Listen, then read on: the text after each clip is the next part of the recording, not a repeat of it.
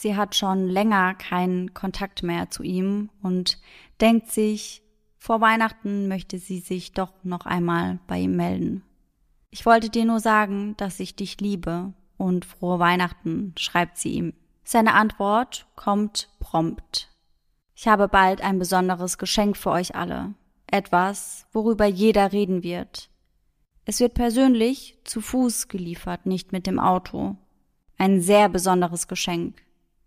Ich hoffe, alle deine Freunde sind da, um es sich anzuschauen. Vor allem Harley. Und somit Hello an jeden True Crime Junkie, der heute wieder bei Eyes in the Dark eingeschaltet hat. Also erstmal, ich bin gerade ziemlich baff und sehr neugierig schon mal auf die Folge.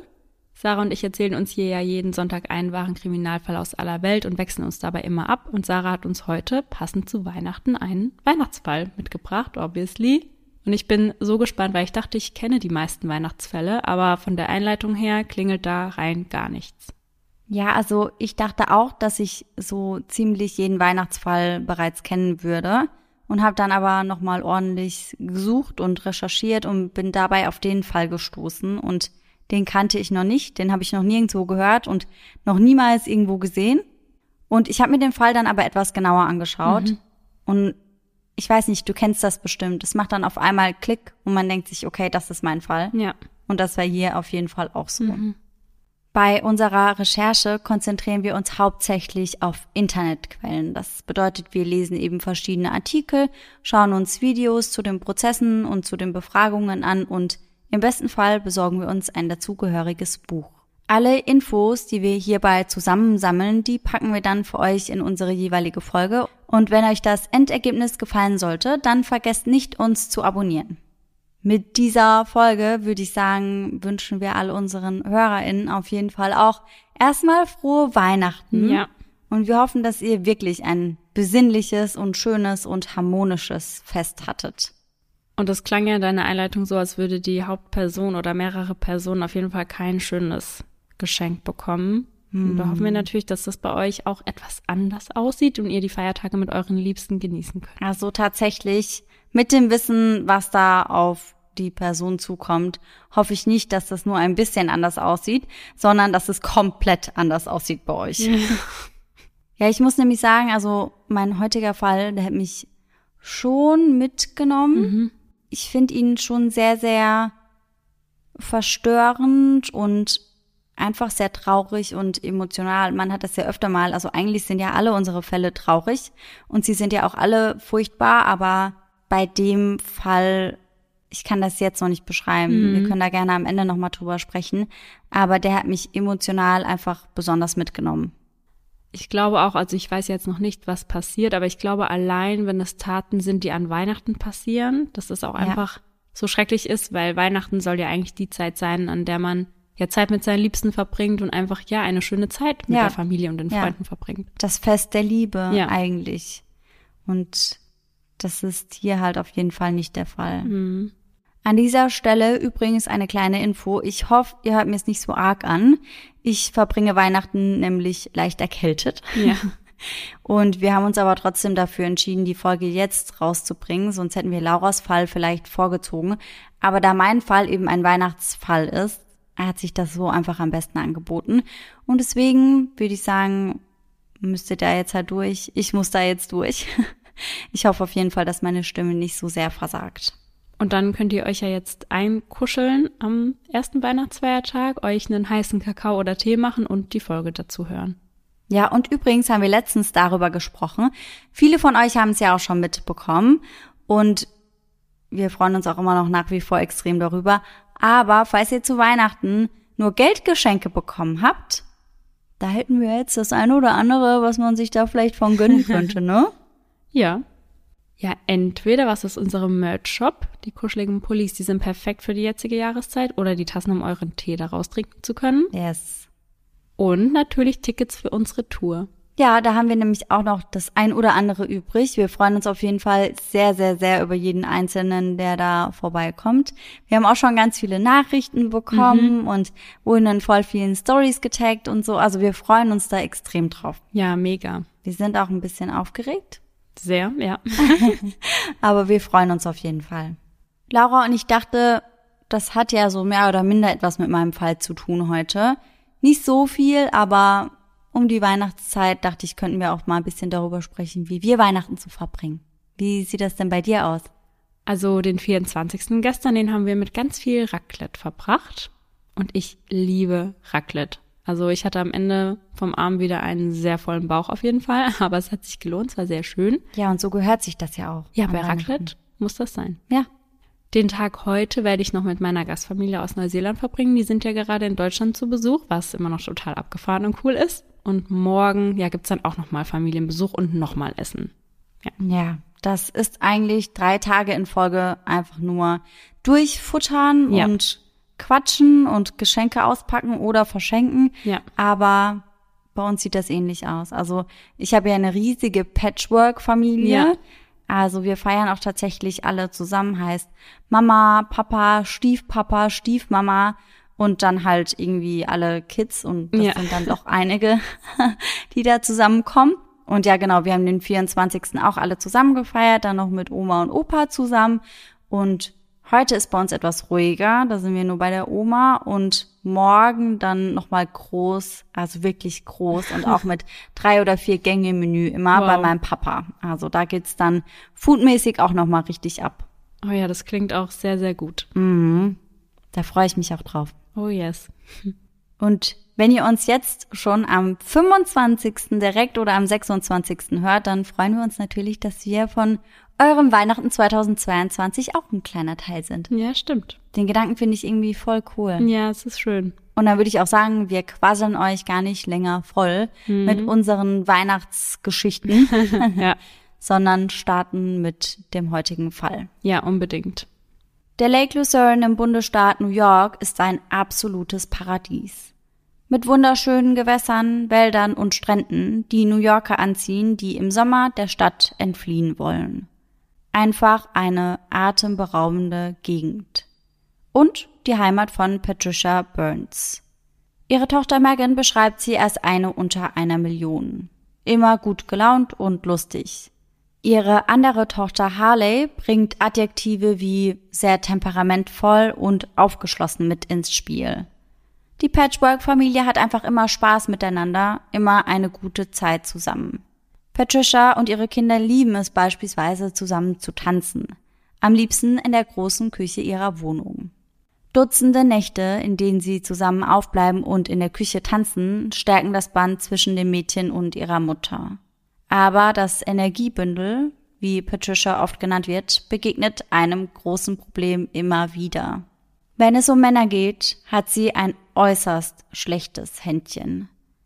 Immer wieder gerät sie an Männer, die ihr gegenüber handgreiflich werden.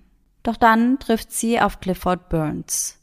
Völlig unerwartet während der Arbeitszeit. Denn Patricia arbeitet zu diesem Zeitpunkt bei Dunkin' Donuts und ist eine der Drive Drive-Thru-Mitarbeiterinnen. Und als sie ihren Kopf dann aus dem Fenster steckt, um den nächsten Kunden seinen Donut zu überreichen, sieht sie Clifford. Und Cliff, so nennen ihn seine Freunde, findet von Anfang an Gefallen an der jungen Frau mit den strahlend blauen Augen und den schwarzen Haaren. Denn von ihrer ersten Begegnung an kommt der 46-Jährige einfach jeden Tag vorbei, um sich einen Donut zu bestellen. Und irgendwann nimmt er dann all seinen Mut zusammen und fragt Patricia endlich nach ihrer Nummer. Und sie willigt ein. Anfangs scheint Clifford ein guter Fang zu sein.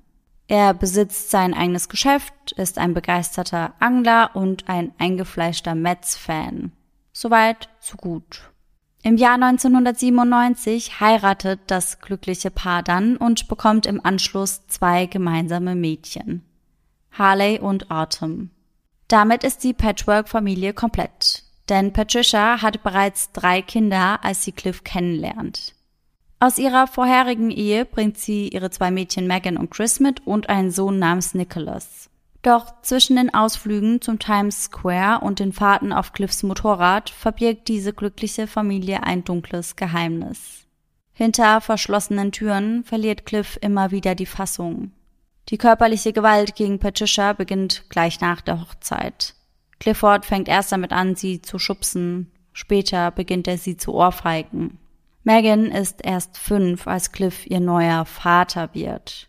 Doch sie bekommt schon mit, dass der neue Mann ihrer Mama wehtut. Und obwohl die Beziehung der beiden bereits früh sehr schwierig wurde, hat Patricia sie immer noch versucht zu verbessern und zu retten und irgendwie alles wieder hinzubekommen. Sie ist schon immer ein sehr harmoniebedürftiger Mensch und möchte die Beziehung nicht einfach wegschmeißen, sondern möchte daran arbeiten. Harley beschreibt ihre Kindheit später als gut und schlecht. Gut, weil sie das Glück hatte, zum Beispiel tolle Weihnachtsfeiertage verbringen zu können und schöne Familienurlaube zu erleben. Aber manchmal war ihre Familie und das, was hinter verschlossenen Türen geschah, einfach nicht normal. Zurückzuführen ist das wohl unter anderem auf Cliffs furchtbare Kindheit, die man nur als die reine Hölle bezeichnen kann. Davon ist er wohl lebenslänglich zutiefst gezeichnet, aber da werden wir später auch nochmal drauf zurückkommen. Denn meiner Meinung nach spielt das nämlich eine große Rolle in seinem Verhalten als Erwachsener. Clifford trägt einfach eine Menge Wut in sich. Und Patricia eine Menge Hoffnung. Opfer von häuslicher Gewalt sagen oftmals das Gleiche. Die Jahre und Jahre des Kämpfens werden einfach irgendwann normal mit der Zeit. Patricia gibt Clifford nach diesen Auseinandersetzungen einfach immer wieder eine neue Chance. Dann kommt er wieder zurück ins Haus für zwei Wochen und ist der beste Vater und der beste Ehemann aller Zeiten. Aber zwei Wochen später ist er wieder der gleiche alte, gewalttätige Mann. Als wäre das nicht schon schlimm genug, erschüttert diese ohnehin schon kaputte Familie bald eine weitere Tragödie. Chris, eine von Patricias Töchtern aus erster Ehe, also Cliffs Stieftochter, geht eines Nachts zu Bett. Ihr geht es schon den ganzen Abend nicht ganz so gut und eine ihrer Schwestern schläft bei ihr. Sie hört dann auch, wie Chris mitten in der Nacht beginnt zu husten und komische Geräusche zu machen. Sie steht daraufhin dann auf, stellt ihrer Schwester ein Glas Wasser ans Bett und verkriecht sich dann in ihr eigenes, damit sie besser schlafen kann. Am nächsten Morgen ist Patricia bereits auf der Arbeit, als Cliff nach der Tochter schaut. Chris ist nicht mehr am Leben. Sie war in der Nacht verstorben. Es werden weder Drogen noch Alkohol in ihrem System gefunden und sie war ein ganz normales, gesundes 15-jähriges Mädchen. Daher werden dann auch zwei voneinander unabhängige Autopsien an Chris durchgeführt, doch sie finden niemals etwas. Bis heute ist der Tod von ihr also noch immer ein Mysterium, wird jedoch als natürlicher Tod deklariert. Eines ist Patricia in diesem Moment der überwältigenden Trauer aber klar. Sie würde endlich das tun, was sie tun musste. Sie musste aus ihrer Situation herauskommen, sich um ihre anderen Kinder kümmern und sie vor dieser ungesunden Situation zu Hause beschützen. Nachdem ihr Kind gestorben war, gibt es also eine Veränderung im Haushalt. Patricia beginnt für sich selbst Stellung zu beziehen und für sich selbst einzustehen. Der Tod ihrer Tochter gibt ihr einen neuen Ansporn und eine damit einhergehende Kraft. Genügend Kraft, um Cliff verlassen zu wollen. Sie hat endlich erkannt, dass dies ihr einziges Leben ist das ist alles, was sie hat und viel wichtiger, das ist alles, was ihre Kinder haben. Also muss sie das Beste daraus machen.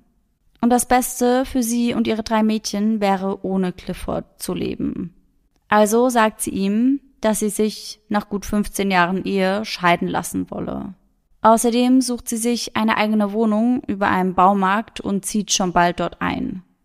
Eine Wohnung, die im ersten Obergeschoss eben über diesem Laden liegt und relativ großzügig geschnitten ist. Außerdem nimmt sie eine neue Stelle in einem Hospiz an. Das Leben kann endlich weitergehen. Hoffentlich gewaltfrei. Und auch wenn man nun annehmen könnte, aufgrund der Vergangenheit, dass auch ihre drei Kinder glücklich über diese Entscheidung sind, trifft das nicht auf jedes ihrer Mädchen zu. Auf der einen Seite sind sie natürlich irgendwo erleichtert, aber gerade Harley fällt die Trennung ihrer Eltern schwer. Harley kommt nach ihrer Mutter. Sie hofft auf das Beste, glaubt an das Gute im Menschen. Und sie sagt selbst, ich hoffe einfach immer auf das Beste.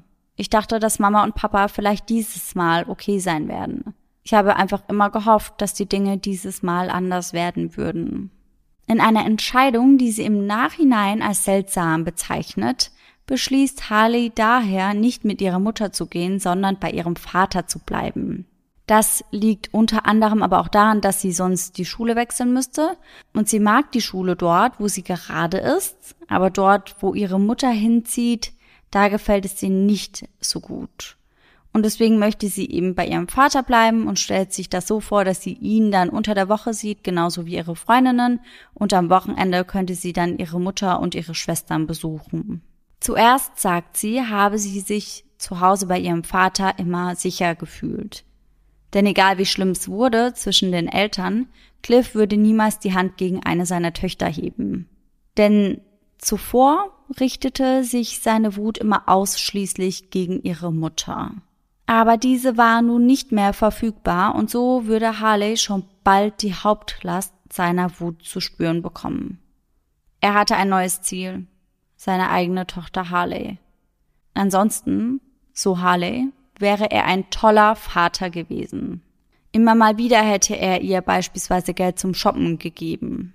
Aber manchmal legte sich bei ihm ein Schalter um. Beispielsweise, wenn sie über Patricia sprechen würden. Diese Wut, die er in diesem Moment verspürte, würde er nun dann an Harley auslassen. Nicht körperlich, sondern wohl in Anführungszeichen nur verbal, aber auf schlimmste Art und Weise. In solchen Situationen würde es dann schon eskalieren und er würde sie immer wieder mit fiesen Namen und Beleidigungen beschimpfen. Nach einigen Monaten wird Harley der verbale Missbrauch so kann man das wirklich schon nennen, einfach viel zu viel. Sie hält es nicht mehr aus. Also beschließt sie, wieder zu ihrer Mutter und ihren jüngeren Schwestern zu ziehen. Später ärgert sie sich über diese Entscheidung, also nicht, dass sie wieder zu ihrer Mama geht, sondern eher darüber, dass sie das nicht von vornherein getan hat und dass sie das für so selbstverständlich genommen hat. Sie hofft nun auf ein normales und harmonisches Leben bei ihrer Mutter aber dazu würde es vorübergehend zumindest nicht kommen. Denn während sie bei ihrem Vater lebte, ging Patricia eine weitere, leider wieder unglückselige Beziehung mit einem anderen Mann ein. Patricias neuer Freund, Ted Bakers, war genauso launisch und aggressiv wie ihr Ex-Mann. Auch er hebt in der Beziehung mit Patricia immer wieder die Hand gegen sie. Eines Tages erreicht dies einen traurigen Höhepunkt. An diesem Tag wird Ted Bakers dann nämlich festgenommen, nachdem er Patricia geschlagen hatte und dann eine Kugel mit seiner Schusswaffe in die Decke gefeuert hatte, um ihr irgendwie Angst einzuflößen. Und danach hatte er sich dann noch mit der Polizei angelegt. Ted Bakers bekennt sich dann kurz darauf dem unsachgemäßen Umgang mit einer Schusswaffe schuldig. Hierfür bekommt er dann eine Bewährungsstrafe. Zusätzlich wird eine gerichtliche Anordnung erlassen, die besagt, dass er Patricia drei Jahre lang nicht zu nahe kommen darf. Zwei Männer, zwei einstweilige Verfügungen. Nach dieser dreckigen Trennung scheint nun aber alles in die richtige Richtung zu gehen. Patricia lernt schon bald einen neuen Mann kennen und lieben. Die Küchenpartys mit ihren Mädchen kehren wieder in die neue Wohnung ein und Patricia scheint einfach nur glücklich zu sein. Monate vergehen, der Sommer wird zum Winter und als der erste Schnee fällt, bereiten sich die Burns Frauen auf ein friedliches Weihnachtsfest vor. Etwas, was sie seit Jahren nicht mehr hatten. Ein Weihnachtsfest, nur zu viert, ohne die Väter der drei Mädchen. Autumn, Cliffords Tochter, hatte schon länger nichts mehr von ihrem Vater gehört. Nachdem Harley sich entschieden hatte, lieber bei ihrer Mutter zu leben, ist vor allem das Verhältnis zwischen den beiden eisig. Ihr Vater hatte ihr wortwörtlich gesagt, dass er nie wieder mit ihr sprechen würde. Und bis jetzt hielt er sein Wort. Gute acht Monate hatte er sich nicht mehr bei seinen Töchtern gemeldet. Eine Tatsache, die Harley verletzt. Auch ihre 14-jährige Schwester Autumn hat seit Monaten keinen Kontakt mehr zu ihrem Vater. Und deswegen denkt sie sich, rund um Weihnachten, das Fest der Liebe sei eine gute Zeit, um sich mal wieder bei ihm zu melden. Also schreibt sie ihm eine SMS, in der sie ihm mitteilt, dass sie ihn liebt und ihm frohe Weihnachten wünscht. Und damit sind wir ganz am Anfang meiner Folge, also bei der Einleitung, denn Autumn schreibt ihm, ich wollte dir nur sagen, dass ich dich liebe und frohe Weihnachten. Und wie ihr wisst, kommt die Antwort von ihrem Vater auch prompt zurück. Ich habe bald ein besonderes Geschenk. Für euch alle. Etwas, worüber jeder reden wird. Es wird persönlich zu Fuß geliefert, nicht mit dem Auto. Ein sehr besonderes Geschenk. Ich hoffe, alle deine Freunde sind da, um es sich anzuschauen. Vor allem Harley. Autumn interpretiert diese Nachricht ähnlich wie wir als eine Drohung und teilt diese Vermutung dann auch mit ihren Schwestern. Harley und Megan stimmen ihr auch zu, also entscheiden sie sich, den Text ihrer Mutter zu zeigen. Diese ist gerade in der Küche, als sie sie damit konfrontieren und steckt bereits voll in den Weihnachtsvorbereitungen. Immerhin ist bereits der 22.12.2013. Wird er herkommen und uns umbringen? fragt Megan sie eingeschüchtert. Aber Patricia ist nicht besorgt und beruhigt ihre Kinder. Nein, Megan, er ist gemein, er ist böse, aber er ist nicht so böse, sagt sie. Trotz der mangelnden Besorgnis ihrer Mutter tippt Autumn eine Antwort ein, die recht deutlich ist. Reiß dich zusammen. Ich weiß, was du denkst, was du tun willst. Und glaub mir, das wird nicht gut enden. Der einzige Grund, warum du dich so schlecht fühlst, ist das, was zwischen deinen Eltern passiert ist. Und an dieser Stelle gehen wir nochmal genau darauf ein. Ich habe ja vorhin schon darüber gesprochen, dass es eben sehr schwer war für Clifford, also dass er eine sehr, sehr schlimme Kindheit hatte. Und man weiß da gar nicht so viel drüber. Was wir wissen, ist, dass seine Mutter von seinem Vater schwer misshandelt wurde, aber dass sie den Absprung leider nie schaffte. Obwohl es immer extremere Ausmaße annahm. Die Tragödie nahm dann 1984 ein Ende, als sein Vater seine Mutter entführt. Dabei wird er dann von der Polizei gestellt. Er schießt in diesem Manöver dann einen Beamten und nimmt sich daraufhin dann vor den Augen der Polizei und seiner Frau das Leben. So viel dazu. Das heißt, Clifford ist eigentlich mit körperlicher Gewalt aufgewachsen. Ob er jemals das Ziel seines Vaters war, das konnte ich aber nicht herausfinden. Allerdings muss man ja auch dazu sagen, dass es schon schlimm genug ist, einfach nur, in Anführungszeichen nur Zeuge zu sein, wenn der eigene Vater die Mutter immer wieder auf schlimmste Art und Weise zusammenschlägt. So viel dazu. Kommen wir zurück zum 22.12.2013. Die Mädchen und ihre Mama nehmen nach der Nachricht einfach nur an, Clifford würde zu ihnen kommen und ihre Mama erneut verprügeln wollen. Anscheinend gehen sie damit auch relativ entspannt um, was mich schon etwas gewundert hat. Aber ich kann mir halt auch vorstellen, dass sie nicht glauben würden, dass er das wieder machen würde. Schließlich gab es ja da auch die einstweilige Verfügung. Und ich glaube halt, dass sie auch davon ausgegangen sind, dass halt nichts Schlimmeres passieren würde. Und wie wir vorhin schon gesagt haben, irgendwann gewöhnt man sich halt vielleicht da auch dran. Und ich kann das gar nicht nachvollziehen. Ich war auch noch nie in einer solchen Situation auch zum Glück, muss man sagen. Aber sie haben das auf jeden Fall nicht so ernst genommen oder als nicht so schlimm empfunden, diese Drohung. Zwei Tage vergehen. Es ist jetzt der Abend des 24.12., Heiligabend. Harley macht sich noch einmal auf den Weg, um mit einigen Freunden Last-Minute Weihnachtsgeschenke zu besorgen. Bevor sie geht, machen sie und ihre Mutter an diesem Tag tatsächlich noch ein Foto. Ein Selfie vor dem prächtig geschmückten Weihnachtsbaum der Familie. Bevor sie das Haus verlässt, sagt Patricia zu ihrer Tochter, ich liebe dich, pass auf dich auf. Danach telefoniert Patricia noch kurz mit ihrer Mutter Helen, die an den Weihnachtsfeiertagen auch vorbeikommen soll. Laut Helen klingt ihre Tochter an diesem Abend endlich mal wieder glücklich oder zumindest glücklicher. Sie sagt ihr, dass sie noch einige Erledigungen machen müsste, aber dass sie sich auf sie freuen würde. Dann legt sie auf. Patricia ist gerade in der Küche und bereitet das Weihnachtsessen für den heutigen Abend vor, als dann plötzlich der Teufel an ihrer Türschwelle ankommt. Es klopft an die Tür. Patricia will öffnen und mit einem Schlag schwingt diese auf. Patricia wird erschüttert, drückt sich verängstigt gegen die Wand. Ihre Tochter Megan hat den Schlag gehört und rennt deswegen auf sie zu, ohne zu wissen, was da gerade los ist. Plötzlich sieht sie jemanden in voller Tarnmontur. Die Person trägt sogar eine Maske. Der maskierte Mann drückt ihre Mutter fest gegen die Wand, schlägt immer wieder auf sie ein. Keine Sekunde zögert Megan. Sie versucht ihr zu helfen, schlägt ihn zurück, um ihn irgendwie von ihrer Mutter wegzubekommen. Im ersten Augenblick bemerkt sie daher gar nicht, dass der Mann ein Messer in der Hand hält. Sie schafft es, die Maske des Angreifers herunterzuziehen und schaut in die Augen eines ihr bekannten Gesichts.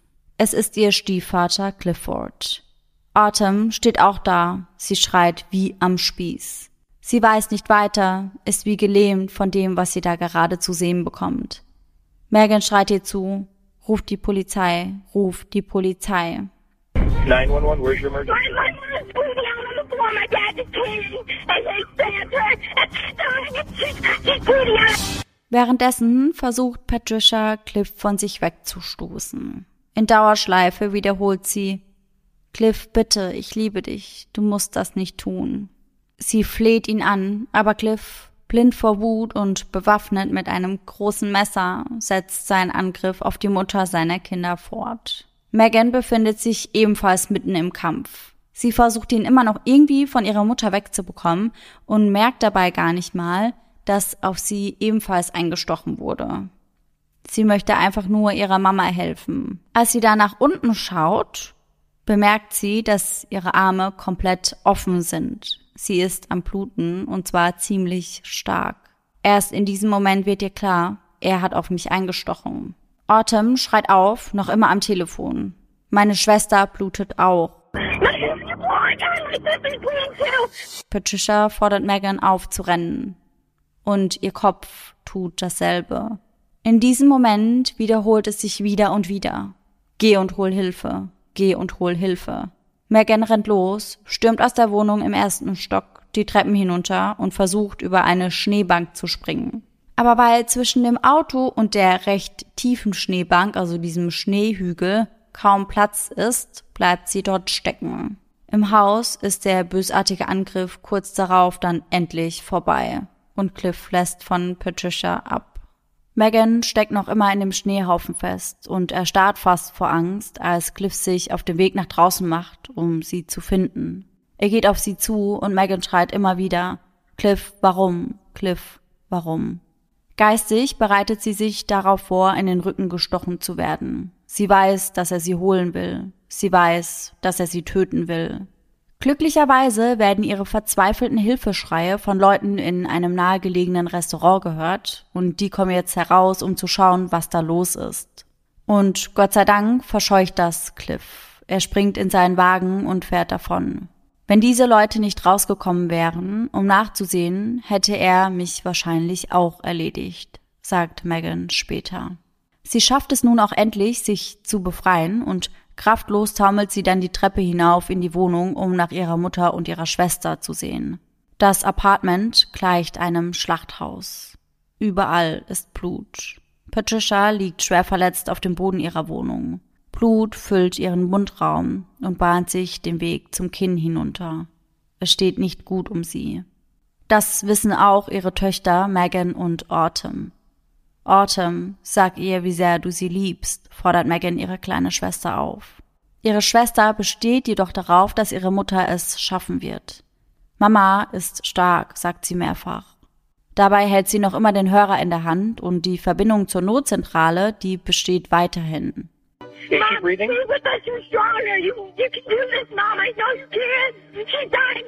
She, she's on her way. Please. Ma'am, ma'am, ma'am, I, I, I know I'm, I'm trying to get no, people there. Don't release it. The last thing I have. Meilenweit entfernt ist ihre Schwester Harley gerade mit einigen Freunden bei McDonald's. Sie lachen und amüsieren sich, als ihr dann einige seltsame Beiträge auf der Facebook-Page ihrer Schwester auffallen. Autumn, wo bist du?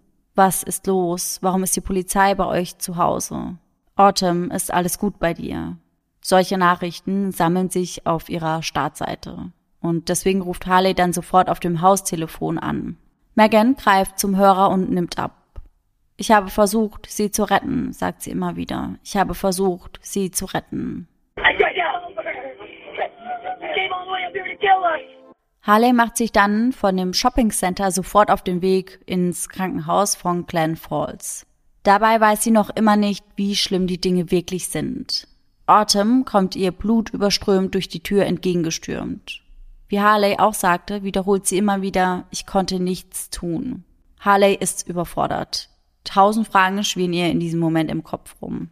Was ist los? Warum hast du Blut an dir? Wo sind alle? Und währenddessen arbeiten die Ärzte fieberhaft an Megans schlimm zugerichteten Armen.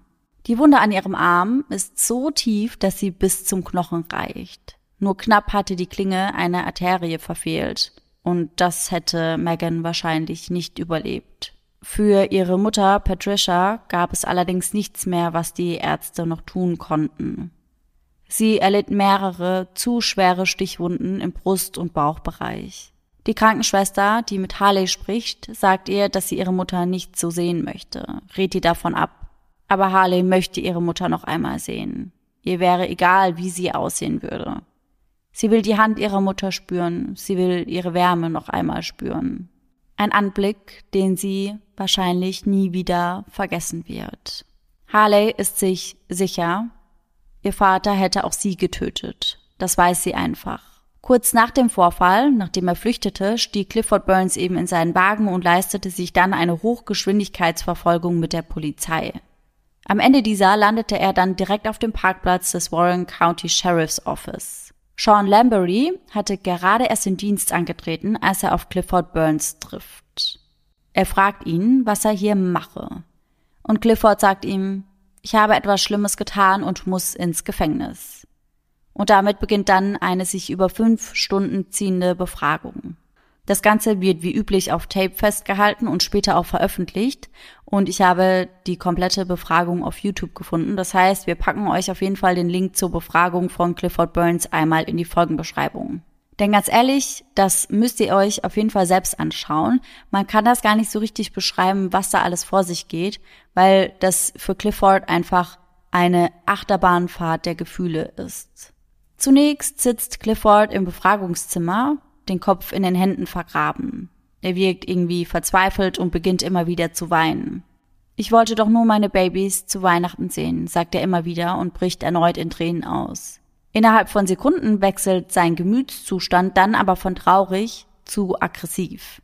Ich gebe auf, schreit er immer wieder, immer lauter werdend. Dabei zerrt er an seinen Handschellen, die an einem Metallgriff am Tisch festgeschnallt sind. Reißt so heftig daran rum, dass die Gegenstände, die auf dem Tisch rumstehen, herumfliegen. Dann geht er die Polizisten an und bedroht diese. Später kritisiert er dann das System. Verstehst du, was ein Mann durchmacht? sagt er. Ich gebe 250 Dollar pro Woche für Kindesunterhalt aus und konnte meine Kinder nicht einmal sehen, weil sie einen Gerichtsbeschluss gegen mich erlassen hat. Heute bekam ich einen verdammten Anruf von meinem Anwalt, der sagte, dass sie mit einem Haftbefehl gegen mich wegen fehlender Unterhaltszahlungen für Kinder kommen würden. Dann sagt er dem Ermittler, ich muss dir auch etwas sagen. Ich liebe diese Frau und ich liebe meine Kinder von ganzem Herzen. Und sie hat mir verdammt nochmal alles genommen. Sie hat mir alles genommen. Er spricht nicht wirklich viel über die Tat, also er spricht nicht wirklich viel, was er seiner Ex-Ehefrau angetan hat, aber er sagt dann in einem Moment auf jeden Fall, es war, als hätte der Teufel heute meinen Körper übernommen. Ich konnte nicht mehr. Clifford Burns, davon geht man zumindest aus, wusste mit Sicherheit, dass er ins Gefängnis gehen würde, denn als er in dieser Nacht sein Haus verließ, ließ er eine Notiz zurück und auf dieser stand dann eben geschrieben, wer sein Vermögen bekommen sollte. Aber er behauptet, er wollte niemals jemanden töten. Er spricht in dem fünf Stunden langen Verhör nämlich auch darüber, was er eigentlich mit seiner Ex-Ehefrau machen wollte. Ich wollte sie nur von Ohr zu Ohr aufschneiden ihr verdammtes Haar abschneiden.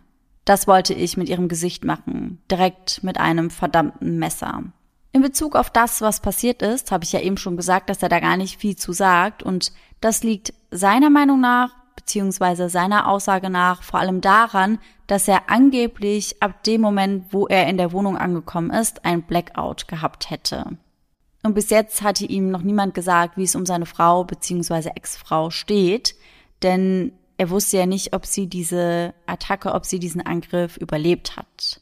Und nach einigen Stunden des Interviews sagt dann zum ersten Mal ein Ermittler zu ihm, Clifford, Patricia ist tot. Clifford reißt daraufhin dann die Hände hoch und schreit, ziemlich aufgebracht wirkend, was? Der Polizist wiederholt dann seine Aussage und sagt noch einmal, sie ist tot. Verstanden?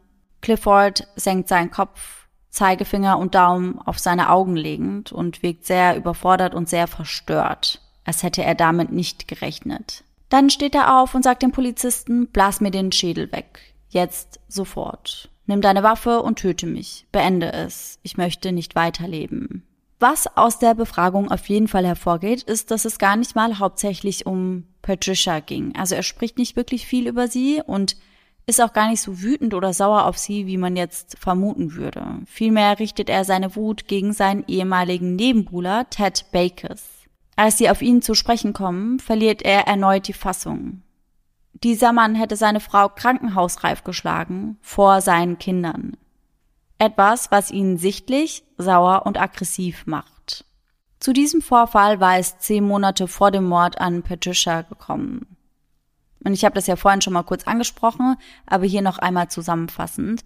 Der Vorfall, auf den Cliff hier anspielt, ist der, als Ted Bakers handgreiflich gegenüber Patricia wurde und im Anschluss dann eine Kugel aus einer Waffe in die Decke abgefeuert hatte.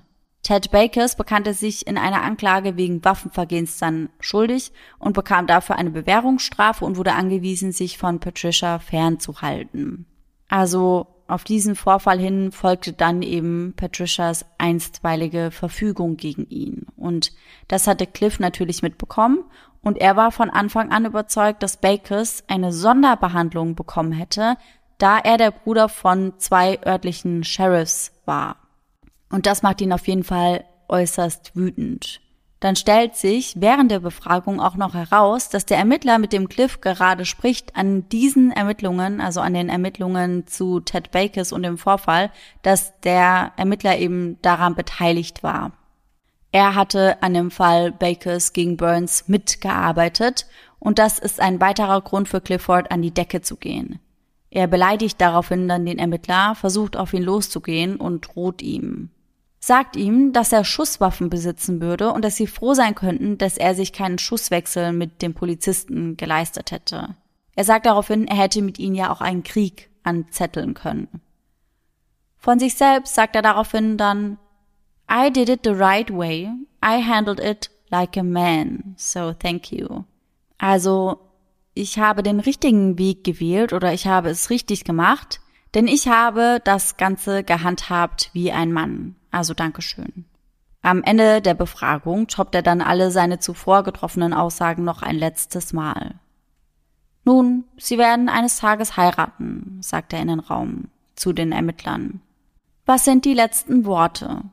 Bis dass der Tod uns scheidet, Baby Doll, antwortete er sich daraufhin dann selbst. Und dann sagt er nur noch, bringt mich verdammt nochmal hier raus und damit ist die Befragung dann auch beendet. Clifford Burns wird wegen Mord zweiten Grades an seiner Ex-Frau angeklagt und bekennt sich zunächst auch schuldig. Allerdings gibt es dennoch eine Anhörung, die mit der Frage über die Absicht von Clifford Burns beginnt. Etwas, was für eine Mordanklage erforderlich ist. Der Anwalt von Clifford Burns argumentiert vor dem Richter auf das Recht seines Mandanten, das Schuldbekenntnis zurückzuziehen, das er im April eingereicht hatte. Das heißt, Clifford will dann bei der Anhörung nicht mehr des Mordes schuldig sein. Das heißt, er nimmt sein Geständnis oder sein Bekenntnis zurück oder möchte das zumindest. Clifford Burns argumentiert, dass sein Geständnis unwirksam sei. Damals hatte er noch einen anderen Anwalt, Außerdem wäre er aufgrund seines emotionalen Zustands nach einem Treffen mit seinen Töchtern nicht in der Lage gewesen, klar zu denken. Er und sein Anwalt behaupten weiter, dass das Messer, das er genutzt hatte, um Patricia zu töten, dass das nicht von Clifford mitgebracht wurde, sondern dass das eines von ihren Messern gewesen wäre, das sich in ihrem Haus oder in ihrer Wohnung bereits befunden hatte. Clifford Burns wäre zu diesem Zeitpunkt aufgrund von Sorgen um den Kindesunterhalt und eines Vorfalls mit dem Freund von Patricia Burns, also dem Vorfall mit Ted Bakers, in einem emotionalen Ausnahmezustand gewesen. Die Bezirksstaatsanwältin hingegen legt eine andere Geschichte dar. Clifford Burns trug ein Messer bei sich und war in Tarnkleidung gekleidet, als er an diesem Tag an der Wohnung von Patricia Burns ankam. Sie reicht zwei Beweise ein, von denen sie sagt, dass sie die Absicht von Clifford Burns zeigen würden. Einer dieser Beweise war die Notiz, die Clifford Burns an Heiligabend bei sich zu Hause hinterlassen hatte. Die Notiz, auf der er seine Besitztümer seinen Töchtern vermacht, als ob er wüsste, dass er gar nicht mehr wiederkommen würde und als ob er wüsste, dass er ja eben dafür sorgen muss, wer eben seine Sachen und seine Habseligkeiten bekommen würde. Cliffs Anwalt argumentiert hiergegen, dass sein Mandant die Notiz nur hinterlassen habe, weil er beabsichtigte, gegen die einstweilige Verfügung zu verstoßen, um seine Töchter an Weihnachten zu sehen und dass er eben dachte, dass er dafür ins Gefängnis gehen würde. Ob man dafür dann wirklich seine Besitztümer aufteilt, das sei mal so dahingestellt. Den zweiten Beweis, den die Staatsanwältin vorbringt, ist die Textnachricht, die Clifford zwei Tage zuvor an seine Tochter geschickt hatte. Ich habe bald ein besonderes Geschenk für euch alle. Etwas, worüber jeder reden wird. Und diese Nachricht sieht sie ähnlich wie wir als direkte Drohung an. Clifford geht den Deal dann letztendlich doch ein, denn er kann sein Schuldbekenntnis nicht mehr zurückziehen und wird damit dann zu 23 Jahren bis lebenslanger Haft verurteilt. Zum Zeitpunkt der Verurteilung ist er 46 Jahre alt, das heißt, er kommt frühestens mit 69 Jahren wieder raus. Zusätzlich zu dem Urteil werden außerdem Schutzanordnungen erlassen, die Clifford Burns dauerhaft untersagen, Autumn Burns, Harley Burns und Megan Jenkins zu kontaktieren. Seine leiblichen Töchter Harley und Autumn weinen, als der Richter dies detailliert ausführt. Clifford Burns diskutiert mit dem Richter dann noch über sein Recht, seine Kinder zu sehen.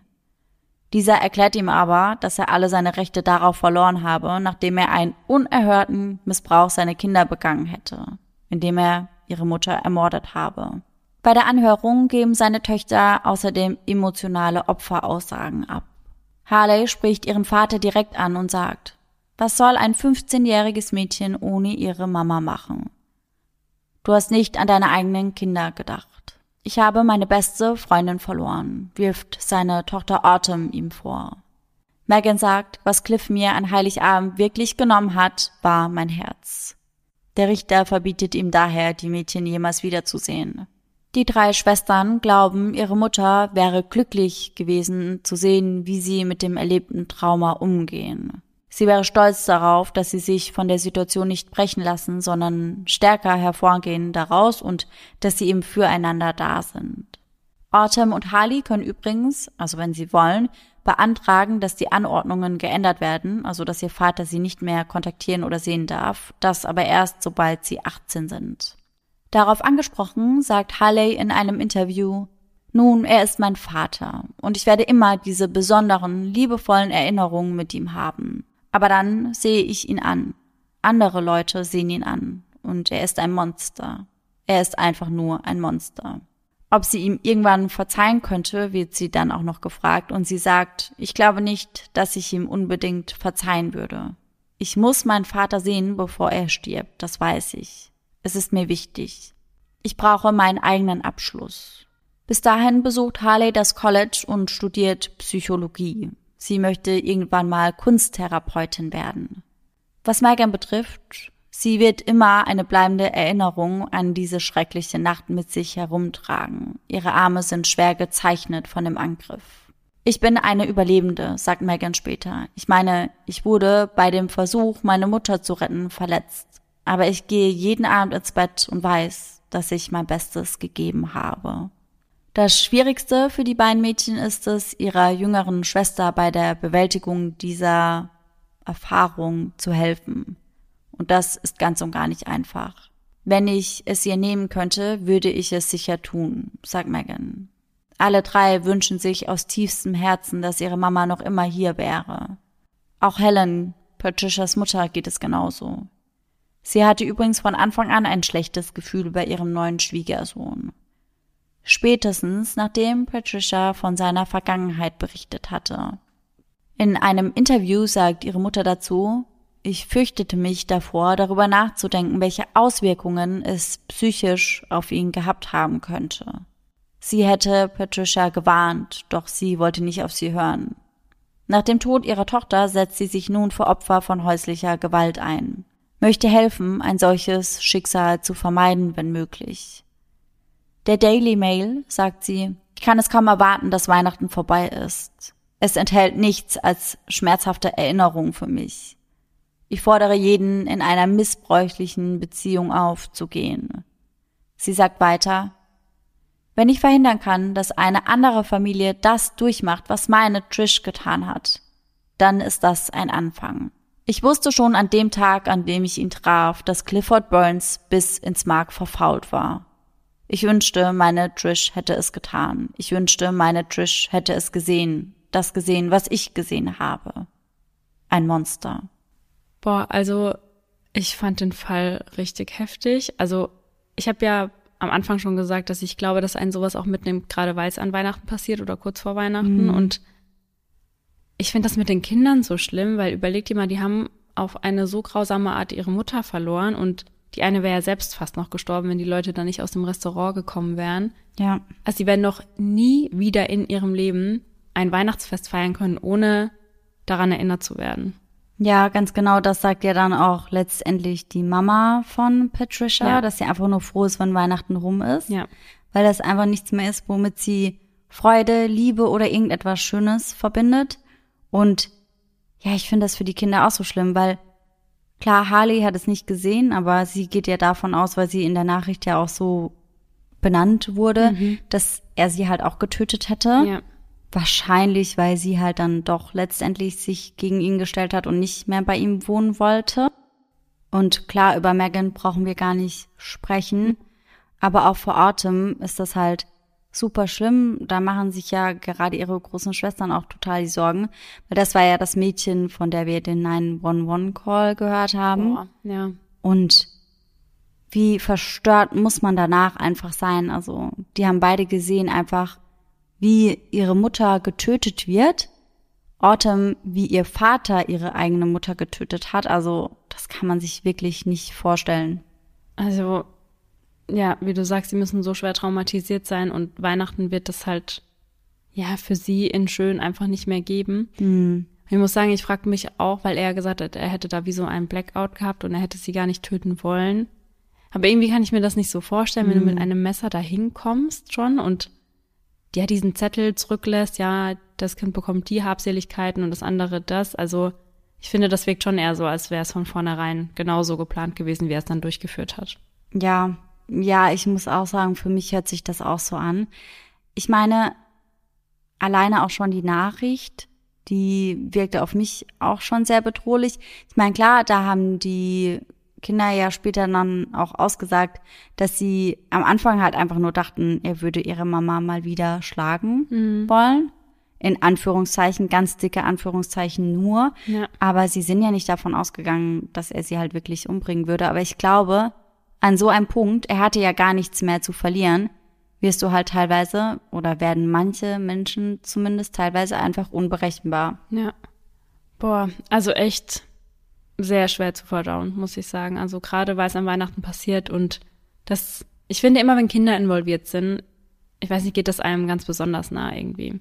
Ja, ich fand das auch für die Mama so schlimm, weil sie setzt sich jetzt ja im Nachhinein auch noch viel ein für Frauen, die halt Gewalt erfahren in ihrer Beziehung.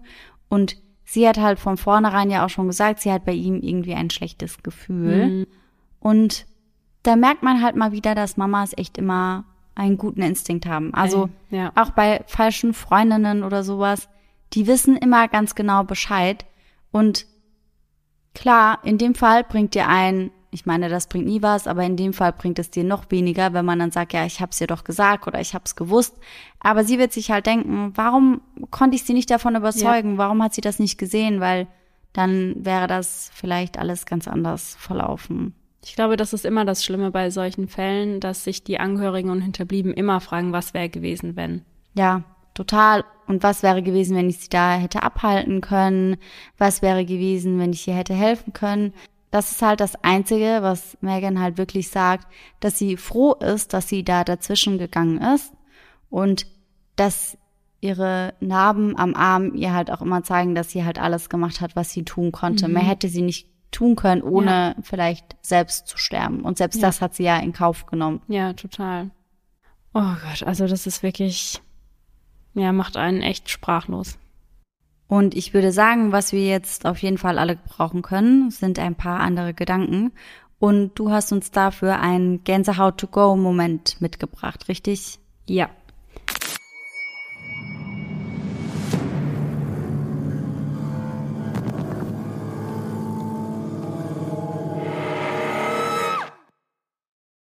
Und der heutige Gänsehaut-to-go-Moment, der stammt von der lieben Sarah.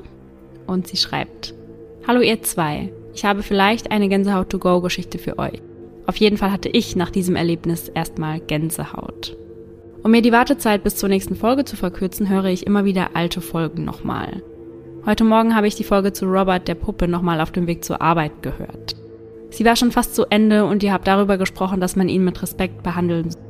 Und dass Laura sich unter dem Video, was sie gesehen hat, auch entschuldigt hat. Ich habe darüber nachgedacht, was ich gemacht hätte und nur gedacht, dass ich es vermutlich nicht gemacht hätte. Genau in dem Moment ist mir eine schwarze Katze fast vor das Auto gelaufen und sie lief von links nach rechts vor dem Auto her. Ich habe mich total erschrocken und mich erstmal gefragt, ob das jetzt wirklich Zufall gewesen sein kann oder es ein Zeichen sein sollte. Eigentlich glaube ich nicht an sowas, aber ich habe mich dann in Gedanken bei Robert entschuldigt. Ja, und das ist wahrscheinlich auch besser so. Und wir haben es ja sehr oft darüber, Sarah, dass sich immer noch Leute bei unserem Instagram-Post auch bei Robert entschuldigen. Ja, richtig. So Leute, wenn ihr das noch nicht gemacht habt, dann müsst ihr das jetzt noch machen. Also das war jetzt das beste Beispiel dafür. Macht es lieber. Ja, weil also wir haben auf jeden Fall mehr ZuhörerInnen als Kommentare unter dem Beitrag. Das heißt, hier sind echt viele Leute in Gefahr. Ja. Ja, wirklich so. Better safe than sorry, also entschuldigen. Das könnt ihr ja jetzt machen, wenn ihr die Folge zu Ende gehört habt, ab bei uns bei Instagram vorbeischauen und euch bei Robert entschuldigen. Unter eisendedark.podcast. Wir unterstützen euch also sogar dabei. Ja. Sarah, wie fühlt sich das für dich an, dass das jetzt unsere letzte Folge für dieses Jahr ist? Boah, ich bin da nicht so sentimental Nee. oder so unterwegs. Nö, gar nicht. Weil, also nächste Woche kommt ja auch schon wieder eine Folge. Ja. Es geht ja einfach Schlag auf Schlag weiter. Deswegen, nö. Für Nö. dich ist das was Besonderes? Ja, schon irgendwie.